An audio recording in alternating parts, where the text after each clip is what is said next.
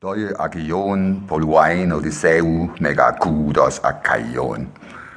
Das kann man lesen und aussprechen, ohne Griechisch zu können. Und das ist ein totales Wunder, denn man kann nicht Keilschrift lesen oder nicht ägyptische Hieroglyphen lesen oder nicht Hebräisch lesen, wenn man die entsprechenden Sprachen nicht kann, Sumerisch oder Altägyptisch oder eben altes Hebräisch.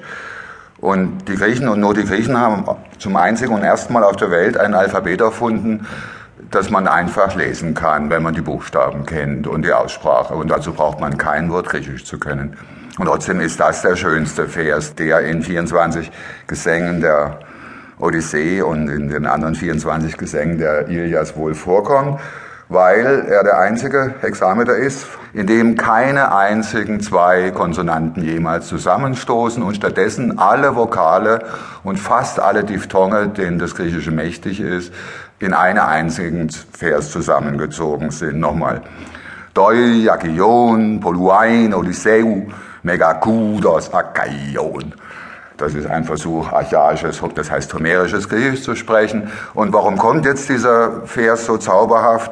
Weil er ein Ruf ist, der an Odysseus geht.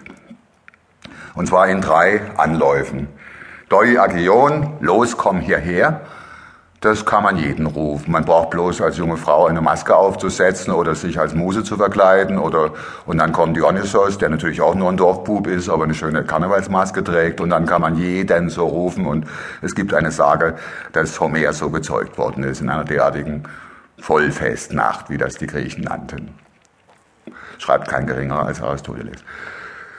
Also Deuagion, das ist namenlos. Deuro ist einfach komm, Ag heißt mach und Ion, komm, lauf. Der zweite Anlauf ist feierlich und völlig verblüffend. Poluain Odysseu.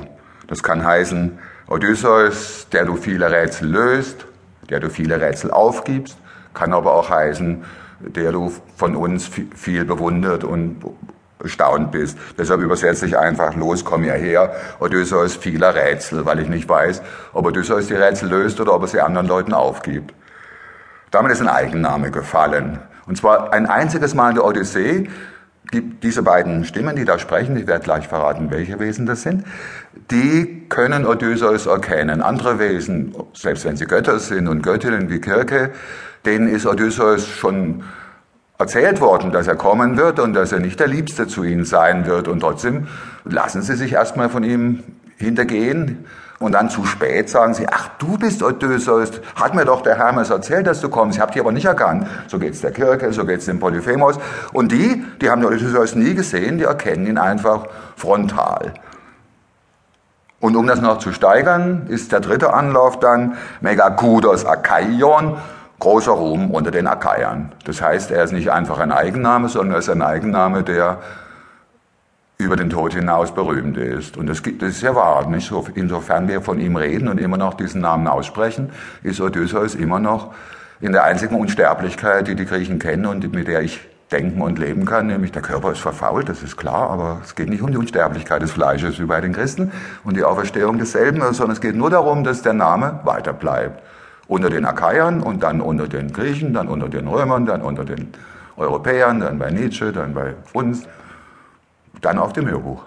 Weil das ja wieder zurückkehrt in diese, das Hörbuch kehrt ja wieder zurück in die Zeit, in der wir das Geschriebene auch sprechen.